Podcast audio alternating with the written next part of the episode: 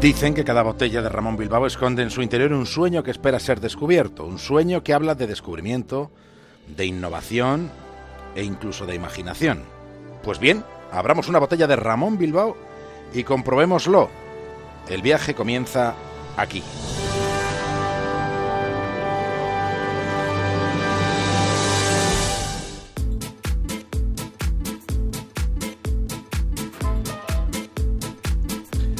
Emprendemos aquí el viaje que les proponemos a esta hora desde la estación de radio que tenemos dentro de un faro asomado al Cantábrico.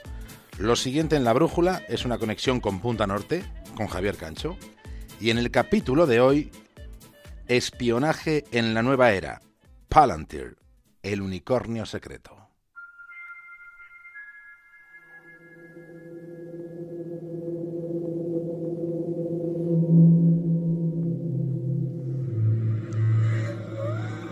Empecemos por explicar qué es Palantir. Palantir es una corporación que trabaja con algoritmos. Es una compañía muy influyente porque maneja información y no de cualquier tipo. Controla los flujos de información que importa, aquella que verdaderamente es relevante en los grandes ámbitos de toma de decisiones, de ese tipo de decisiones para concernirnos a todos.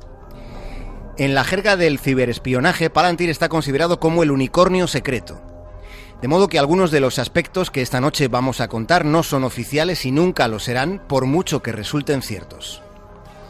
Por ejemplo, se cuenta que su tecnología fue usada para la captura de Osama Bin Laden, para encontrar al que fuera el icónico cerebro de Al Qaeda, ya saben, aquel que fue el hombre más buscado sobre la faz de la Tierra. Palantir, por tanto, trabaja en eso que se llaman asuntos de defensa. Pero no lo hace ni con tanques ni con misiles, lo hace con datos, con software esta corporación es puntera en lo que puede considerarse la nueva y poderosa tecnología de la información para saber dónde, cuándo, cómo, quién, para saberlo todo.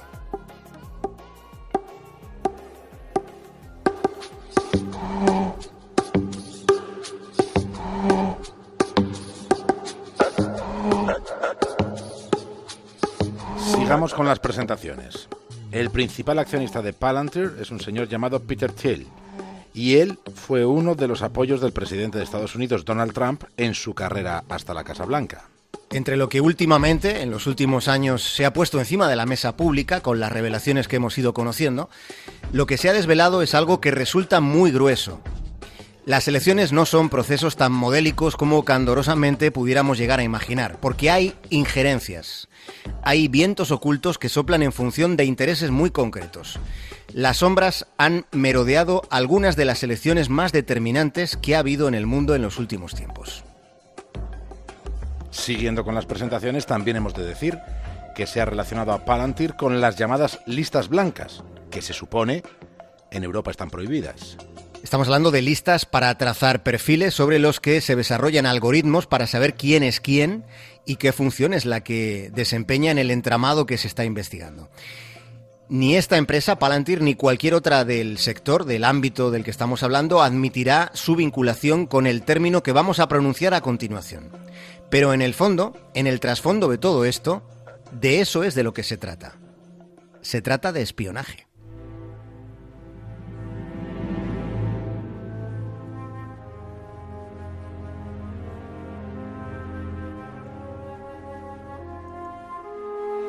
Palantir nació como una entidad pensada para ser un instrumento de la política antiterrorista del gobierno de los Estados Unidos. La CIA fue uno de los primeros inversores en Palantir. Todo comenzó cruzando bases de Big Data para tratar de encontrar lo que se necesitaba, para tratar de saber lo que se buscaba. Este nombre, el de Palantir, es un guiño a la saga del Señor de los Anillos. Palantir es como una bola de cristal que permite ver en lo esférico los lugares y los tiempos que están más allá. Permite verlo todo y ese poderoso oráculo esférico estaba en poder del mago Saruman. Y cuando este tipo, Saruman, se volvió malvado, usó aquella bola llamada Palantir para mantener comunicación con el Señor Oscuro, en la creencia de que podría congraciarse con él mientras transcurrían los planes para dominarlos a todos. Esta que les contamos fue la inspiración en la ficción de una corporación que existe en la vida real y que se dedica básicamente a mirar.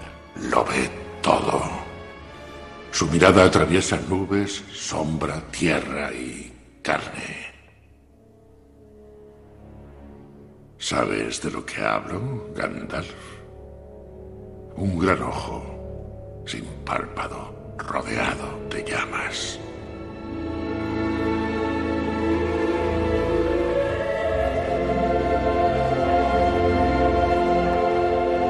Estamos hablando del territorio de los servicios secretos donde también se hacen negocios. Grandes negocios. Sí, estamos hablando de negocios multimillonarios. Para que se hagan una idea, Palantir es una empresa valorada en más de 20.000 millones de dólares. Estamos hablando de que parte de lo que se vende es información sobre empresas, sobre mercados emergentes, sobre políticos, sobre personas influyentes en general. Y quienes compran esa información son fundamentalmente grandes compañías, pero ojo, también hay gobiernos en ocasiones compran esa información a través de sus agencias de inteligencia. Las gargantas profundas que hemos consultado nos cuentan que con la expansión de las multinacionales, tratando de culminar posiciones de dominio, este tipo de informes secretos se han ido haciendo más habituales. Acordémonos de un caso concreto. Acordémonos del espionaje de la Agencia de Seguridad Nacional de Estados Unidos a la canciller alemana Angela Merkel esa agencia interceptó comunicaciones de Merkel con altos cargos de Naciones Unidas. Se trataba de conversaciones sobre el cambio climático. Los informes secretos sobre lo tratado en esas conversaciones habrían llegado a multinacionales del petróleo con intereses directos y que supieron antes que nadie cuáles eran los planes y cómo interceptarlos. Air and naval forces of the United States launched a series of strikes against terrorist facilities. Ryanair Flight 103 crashed into the town of Lockerbie. He has sanctioned acts of terror in Africa, Europe, the Middle East. will not stand this aggression against the El unicornio secreto. Palantir tiene presencia en España. Y sobre su presencia en nuestro país podemos tratar de encontrar algunas respuestas. La filial española de Palantir tiene sede en el exclusivo barrio de Salamanca, en Madrid, en la calle Claudio Coello. Formalmente, digamos, Palantir en España se dedica al marketing, venta y distribución de aplicaciones informáticas diseñadas para el análisis de datos. Uno de los motivos de la presencia de esta corporación en España, uno de los motivos es aeronáutico, y se trata de la producción del Airbus A350. Porque digamos que con buenos procesos algorítmicos, con un buen manejo de los datos, pueden llegar a ahorrarse millones de euros, unos cuantos millones en esa producción, que es muy importante en este momento. En principio, ya digo, este es uno de los motivos. Pero podría haber otros. Recordemos que gran parte de la actividad de esta compañía, se reconozca o no, gran parte de su actividad siempre se mantiene en el más absoluto secreto.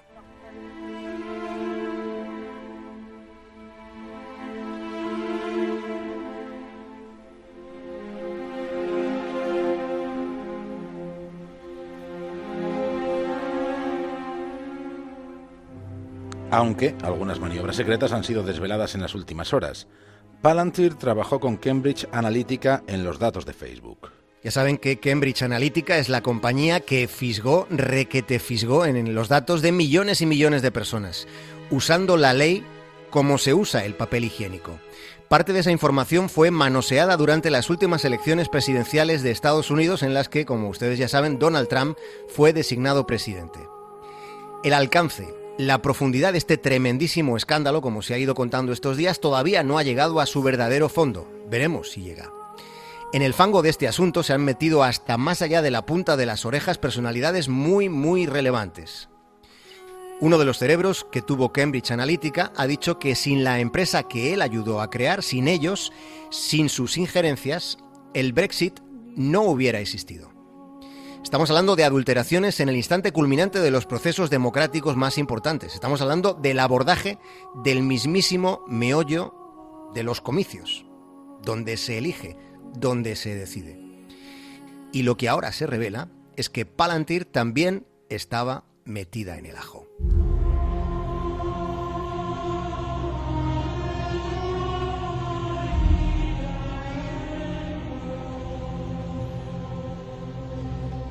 En principio, en función de lo que ha trascendido, no había contrato legal entre las dos compañías, entre Palantir y Cambridge Analytica, pero las dos corporaciones trabajaron juntas con los datos personales que procedían de Facebook. El director ejecutivo de Cambridge Analytica, Alexander Nix, fue presentado a Palantir por Sophie Smith, la hija del que fuera el CEO de Google, Eric Smith. Puede considerarse que esa reunión fue el comienzo. En otra reunión, de la que nunca tendremos información suficiente, es posible que se cuantificase la magnitud de la donación del empresario Peter Thiel a la campaña del entonces aspirante Donald Trump. Pero también, seguramente, es posible que se tratase algo más. Ya saben, lo hemos dicho, Peter Thiel, lo dijimos al principio, es el primer accionista de Palantir. Pero en los contactos entre la gente de Peter Thiel y la gente de Donald Trump, más allá de la donación del millón de dólares, más allá de esa insignificancia en este ámbito, es muy probable que lo que se trazase es cómo jugar con algunas cartas marcadas para ese proceso de elección presidencial que terminó, como saben, que concluyó. Peter Thiel ha estado inmerso en unos cuantos de los grandes meollos de la nueva era que, que ya estamos viviendo porque fue uno de los primeros grandes inversores que tuvo Facebook en su propulsión. Fue uno de los fundadores de PayPal y ha sido uno de los principales alzadores políticos que ha tenido Donald Trump. Peter Thiel es uno de los nombres. Otro nombre, embadurnado ya hace tiempo de fango, es el de Steve Bannon, el que fuera alto ejecutivo de Cambridge Analytica y que fue quien dirigió la campaña de Donald Trump.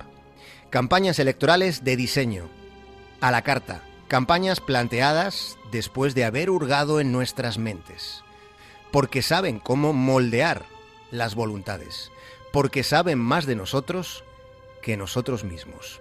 De esto va lo que les hemos contado esta noche.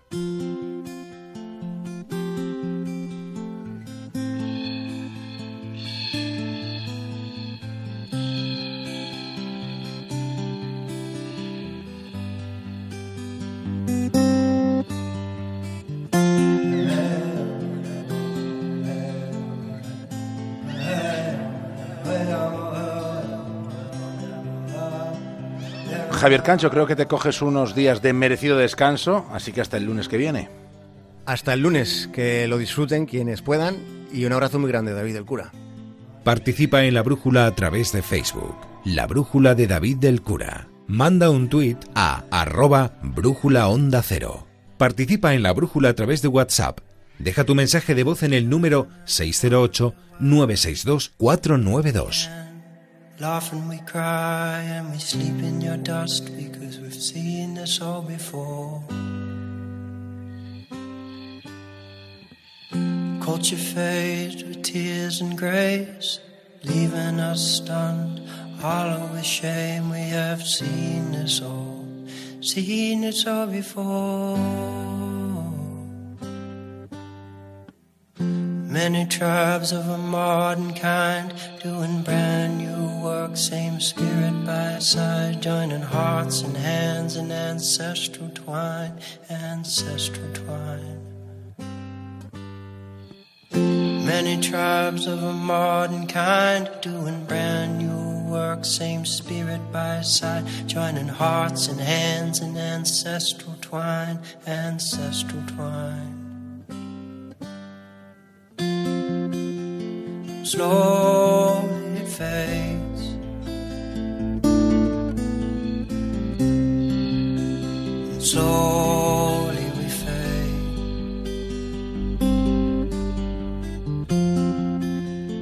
slow.